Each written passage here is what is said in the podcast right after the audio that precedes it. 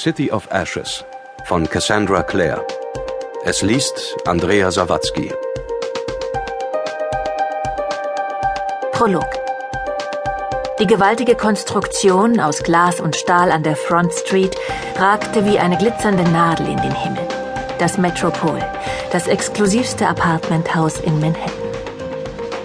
Im obersten Geschoss des 57 Stockwerke hohen Wohnturms befand sich die mit Abstand luxuriöseste Wohnung.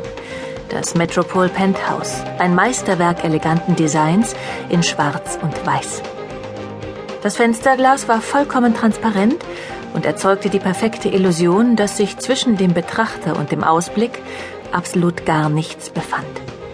Weit unten, überspannt von schimmernden Brücken und übersät von Booten, so klein wie Fliegendreck, floss das silberne Band des East River, der die glitzernden Ufer von Manhattan und Brooklyn voneinander trennte.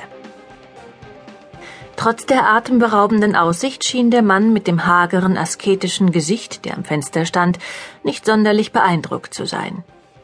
Mit gerunzelter Stirn wandte er sich schließlich von der Glasscheibe ab. Bist du noch immer nicht fertig?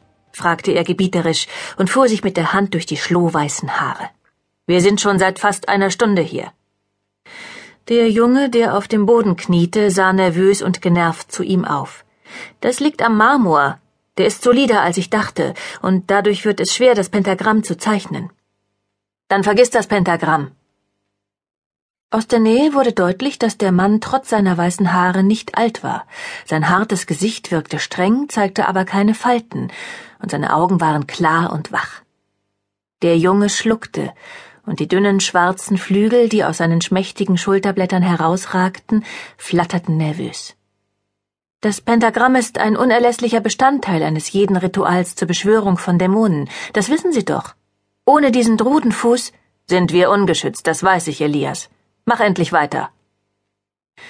Der Junge schwieg und widmete sich dem Marmorboden, nun noch verbissener als zuvor. Schweiß tropfte von seiner Stirn, und als er sich die Haare mit einer Hand zurückschob, sah man, dass seine Finger durch netzartige Membranen miteinander verbunden waren. Fertig, meinte er schließlich und hockte sich schnaufend auf die Fersen. Gut. Der Mann klang zufrieden. Dann los.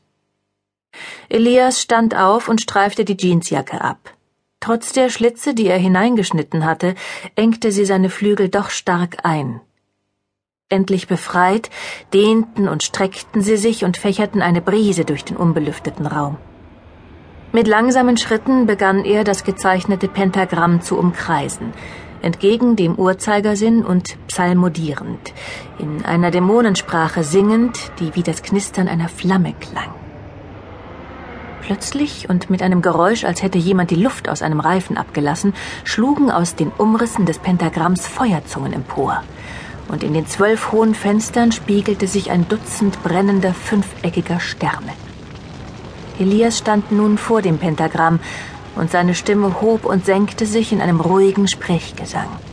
Um ihn herum flackerten blaue Flammen wie Blitze durch die Luft. Plötzlich erhob sich im Innern des Pentagramms eine schwarze Rauchfahne.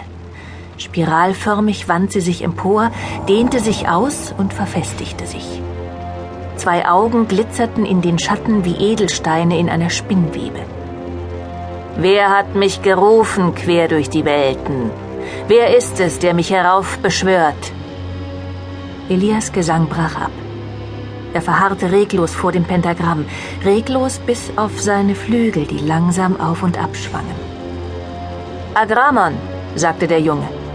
Ich bin der Hexenmeister Elias. Ich bin derjenige, der dich heraufbeschworen hat. Einen Moment herrschte völlige Stille. Dann brach der Dämon in Gelächter aus. Du närrischer Junge! Du bist ein Narr, wenn du glaubst, du könntest mir Angst einjagen, erwiderte Elias. Du bist ein Gefangener dieses Pentagramms, Agramon, bis ich dich freigebe. Tatsächlich? Bin ich das? Die schwarze Rauchmasse nahm eine Gestalt an, eine missgebildete, riesige, grauenhafte Gestalt, deren glühende Augen auf die Größe von Untertassen anwuchsen und ein furchteinflößendes Licht ausstrahlten. Agramon schoss vor und seine dunkle Masse walzte über den Hexenmeister wie eine Woge aus kochend heißem Teer. Einen Moment lang kämpfte Elias schwach gegen den Angriff an, doch bald rührte er.